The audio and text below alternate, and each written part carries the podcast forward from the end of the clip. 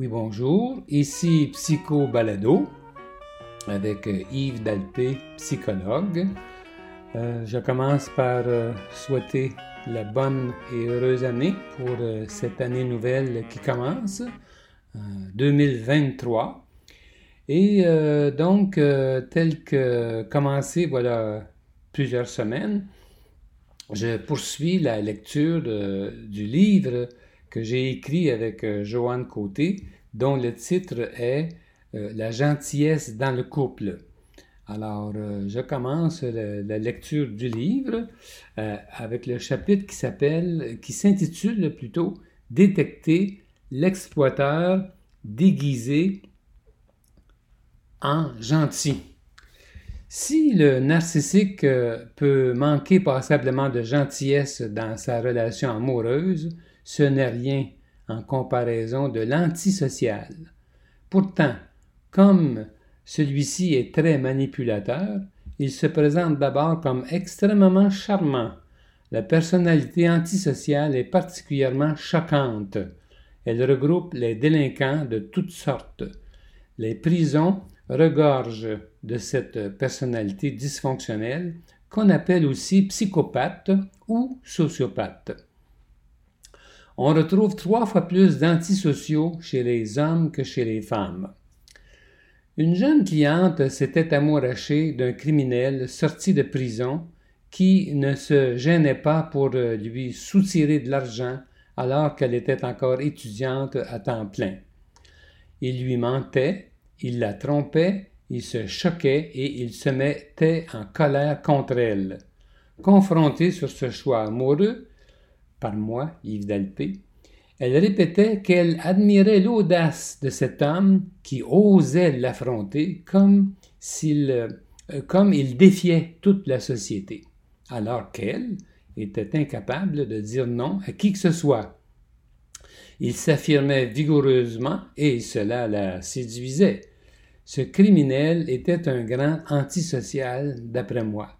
Mais des hommes peuvent avoir des traits antisociaux à un moindre degré, juste assez pour nous exploiter sans que nous le réalisions pleinement.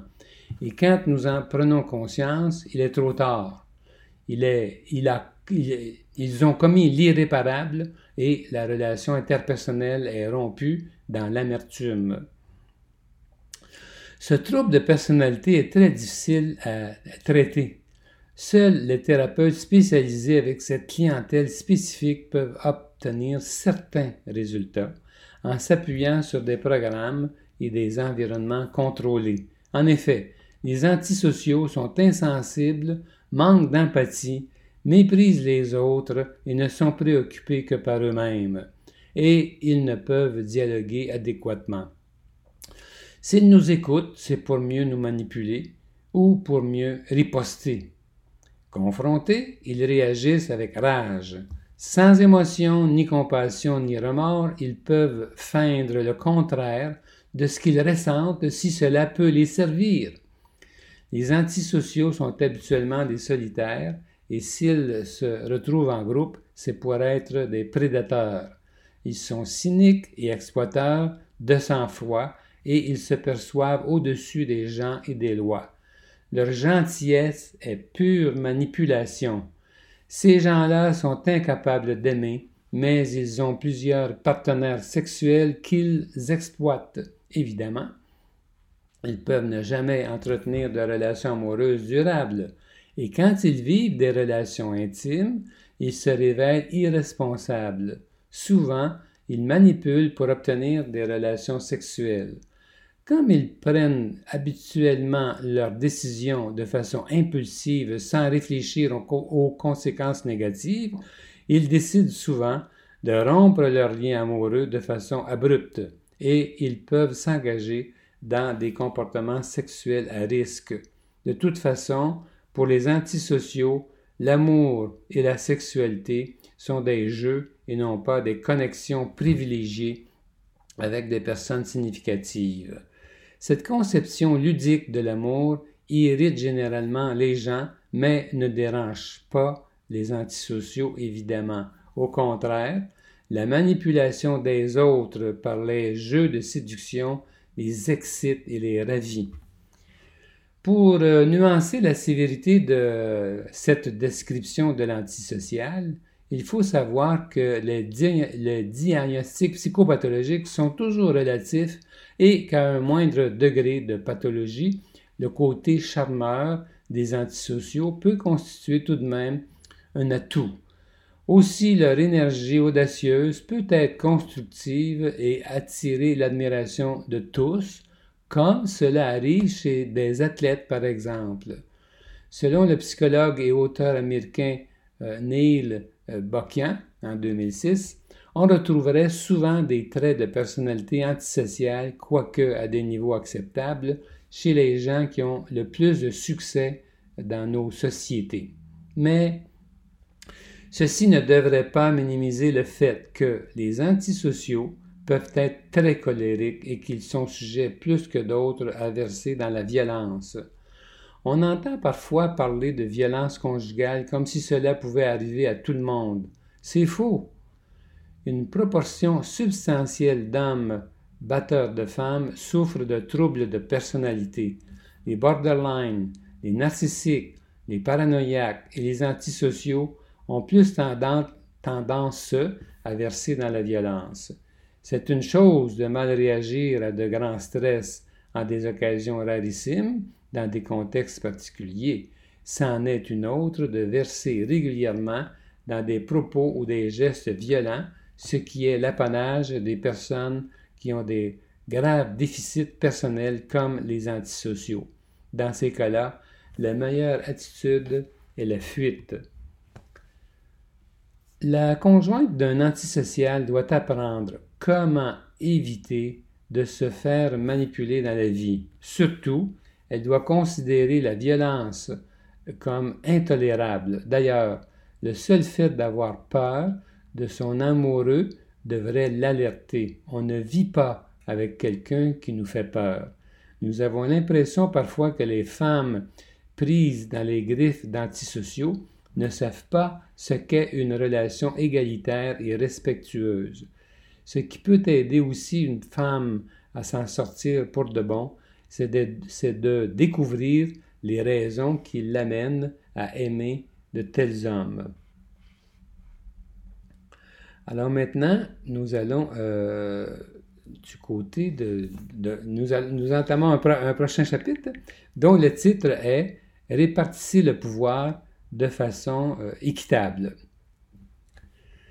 Alors, ça commence, voilà. Dans les couples où l'un des conjoints est narcissique ou euh, antisocial, le pouvoir ne se répartit pas également entre les deux conjoints. Il va sans dire que cette situation est néfaste. Qu'est-ce qui donne du pouvoir? L'argent? Point d'interrogation. Le statut social? Point d'interrogation. La compétence? Point d'interrogation. La scolarité? Point d'interrogation, l'âge, point d'interrogation, la beauté, point d'interrogation. La théorie de l'équité issue de la psychologie sociale nous éclaire sur le rôle de la, désirabilité sociale telle que perçue subjectivement par chacun des deux partenaires d'un couple. Selon euh, la recherche de Critelli et Wade en 1980, les personnes croyant leur amoureux plus beau qu'elles euh, l'aiment davantage et adoptent des positions plus soumises. D'après la théorie de l'équité, la beauté est en forte corrélation avec la popularité d'une personne et son estime de soi. Or, nous choisissons des amoureux qui ont à peu près la même valeur sociale que nous-mêmes. Cependant, nous aurions tendance à rechercher une personne plus désirable socialement que nous-mêmes. Mais en fait, le choix de notre conjoint serait un compromis entre notre perception de nous, ce que, notre perception de ce que nous méritons vraiment et ce que nous aimerions le plus comme choix idéal. Selon cette théorie, les gens qui se perçoivent comme moins beaux que leur conjoint seraient portés à compenser par la manifestation de plus d'amour pour celui-ci à remarquer cependant que plus il y a d'inégalité dans le pouvoir des deux conjoints, plus il y a de la détresse. les couples les plus intimes sont ceux qui partagent le plus d'équité. Dans leurs choix amoureux, les humains sont plus calculateurs qu'ils le réalisent. Guéret, en 2004, compare le choix des compagnons de vie aussi bien chez les mammifères que dans toutes les cultures humaines. Il appert que les mâles dominants sont ceux qui assurent aux femelles et à leurs petits la plus grande protection et, la meilleure qualité de, nourriture. C'est pourquoi ce sont eux que les femelles choisissent. Chez les humains, c'est clair, le statut social des hommes est un critère important dans le choix amoureux des femmes. Les indices du statut social varient d'une culture à l'autre, mais la réalité est la même partout. Les hommes qui réussissent socialement, généralement par le biais de leur travail, sont préférés comme partenaires sexuels et comme partenaires conjugaux. ces hommes sont en effet les meilleurs pourvoyeurs qui soient. D'ailleurs, dans toutes les cultures étudiées, les enfants des hommes à succès ont des taux plus faibles de mortalité. Les recherches appuient donc le dicton anglais qui dit Money buys beauty. Pour les femmes, partout dans le monde, le revenu actuel ou potentiel d'un homme est un facteur prépondérant dans leur choix amoureux. Sans qu'on le réalise, le choix du conjoint se fait en s'appuyant sur des raisons égocentriques, centrées sur la compatibilité des gains. Des marchandages inconscients du genre je t'offre ma beauté féminine en guise de trophée social pour soigner la honte, pour soigner ta honte plutôt, pendant que tu prends soin de mes besoins matériels et psychologiques. S'il le faut, l'amoureux endurera les caprices et le mauvais caractère de cette beauté, fier qu'il est de sa conquête, pendant qu'elle, de son côté, fermera les yeux sur ses longues absences dues à son travail accaparant, et si avec le temps elle prend du poids, par exemple, il pourrait ne pas lui pardonner et envisager une séparation, à moins d'évaluer que sa propre apparence à lui, devenue chauve et moins athlétique, compense pour le poids de sa conjointe ou que des échecs professionnels l'aient rendu moins attrayant sur le marché. Toutes ces transactions plus ou moins inconscientes sont purement subjectives et tiennent compte des normes sociales de la culture dans laquelle nous vivons. Ce qui est valorisé dans une culture en termes de beauté, de prestige social et d'attributs personnels est sous-pesé par chaque conjoint. Quand l'impression de donner plus que de recevoir s'installe dans cet ensemble complexe d'échanges conjugaux, le couple est en danger peu importe la valeur objective de chacun. Si l'attachement s'est consolidé solidement au cours des années antérieures, des inégalités dans l'évaluation globale peuvent être tolérées malgré tout, mais si vous avez accumulé de l'amertume au cours des années précédentes, le poids d'une évaluation trop négative peut faire basculer la balance vers un désinvestissement amoureux fatal. Ceci est plus susceptible de se produire chez les conjoints qui ont des troubles de personnalité car leurs relations interpersonnelles sont nécessairement plus conflictuelles. Il est donc impératif de décoder les signes d'inégalité du pouvoir dans notre vie de couple et d'agir en conséquence. Nous verrons un peu plus bas comment la gestion des conflits peut servir à équilibrer la dynamique conjugale. La gentillesse se manifeste dans l'équité du pouvoir, autrement, c'est la bataille chronique. Alors donc, euh, un autre chapitre qui s'intitule maintenant Vivre confortablement avec une personne directive. Les sujets qui alimentent la lutte de pouvoir dans les couples sont forts, sont sans fin, excusez.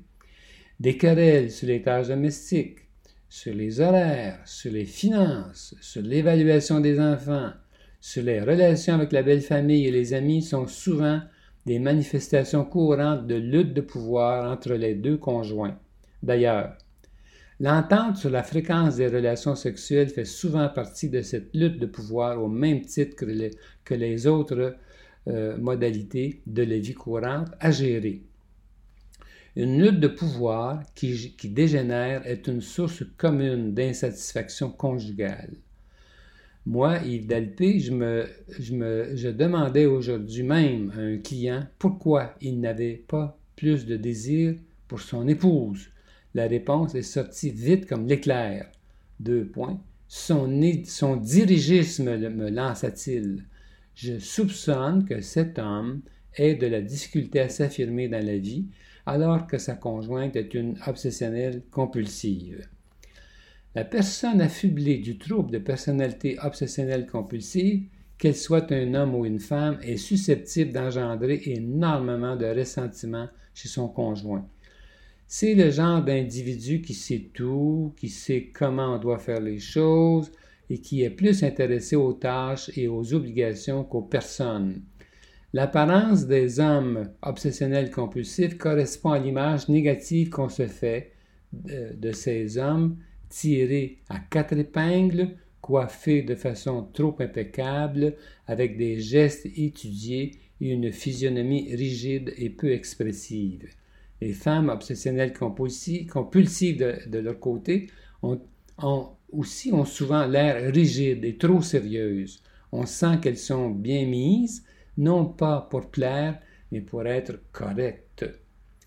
En psychothérapie, le premier contact avec les obsessionnels, compulsifs masculins peut être stressant parce qu'ils ont souvent l'air froid, euh, parce que leurs propos euh, sont irrationnels et qu'ils commandent des...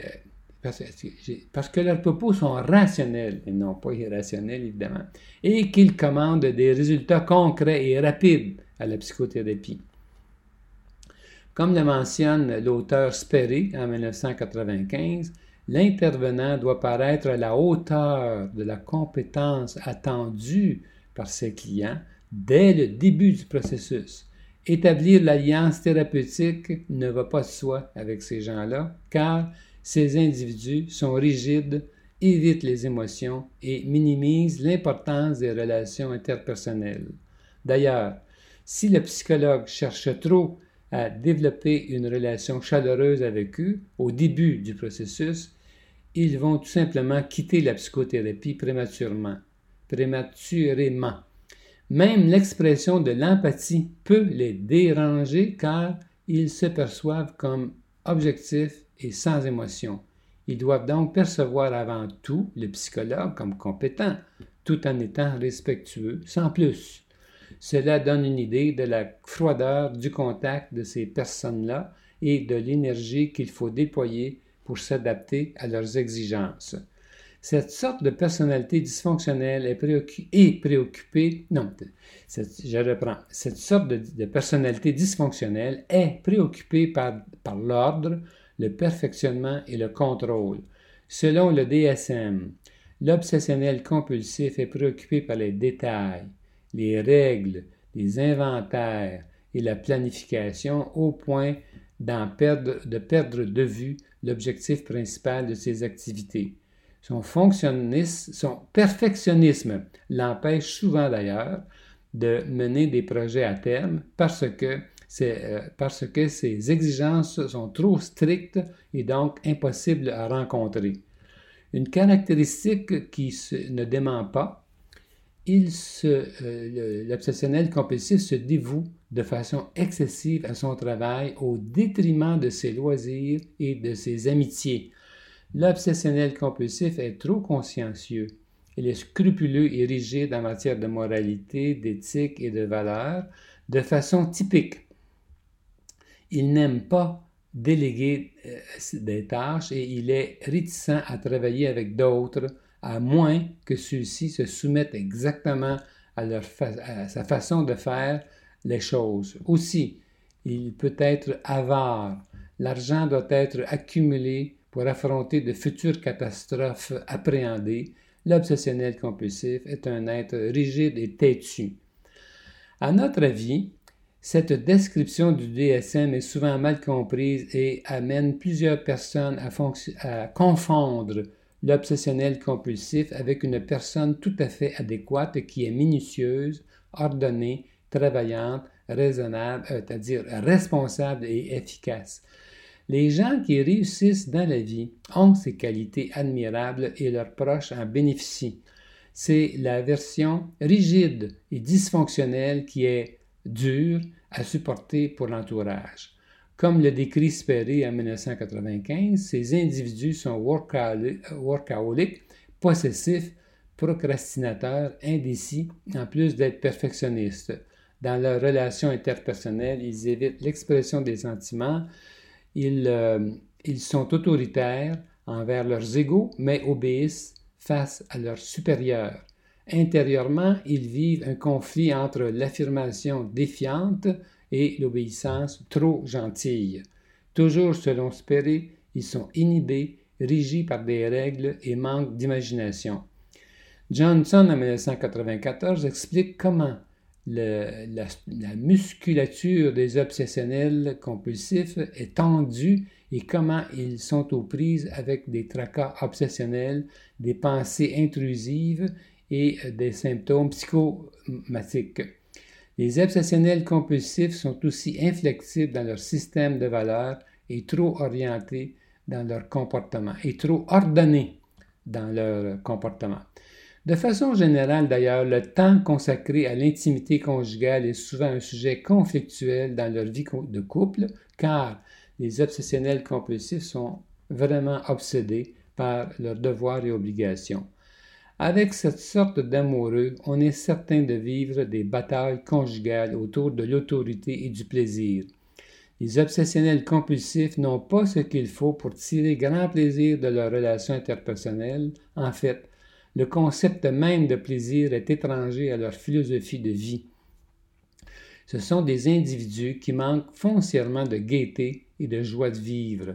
On dit qu'ils souffrent d'anédonie, c'est-à-dire le fait de ne pas ressentir de plaisir dans la vie. Ceci entraîne souvent des conflits sur la fréquence des relations sexuelles dans le couple parce que leurs innombrables devoirs prennent le dessus sur leurs relations sexuelles. De plus, la performance sexuelle est souvent un enjeu dans ces couples au détriment du simple plaisir du contact. La position idéale du conjoint est de chercher à y remédier de façon aimable plutôt que par des batailles rangées. Le conjoint d'une telle personne peut contribuer énormément à sa découverte du plaisir. Nous euh, dirions que l'aspect autorité est plus difficile à travailler, mais cela doit se faire si l'on veut garder l'amour intact avec ce directeur ou cette directrice. Alors voilà, c'était euh, Psycho Balado pour, pour aujourd'hui.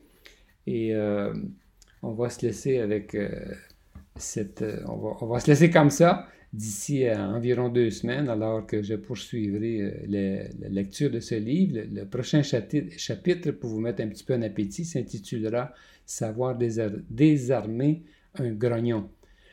Alors donc, je termine comme cela et puis je vous invite à visiter euh, mon site web www.dalpecote.com pour euh, en savoir plus long sur euh, les services que Joanne Côté et moi-même offrons. Alors donc, au plaisir, à bientôt.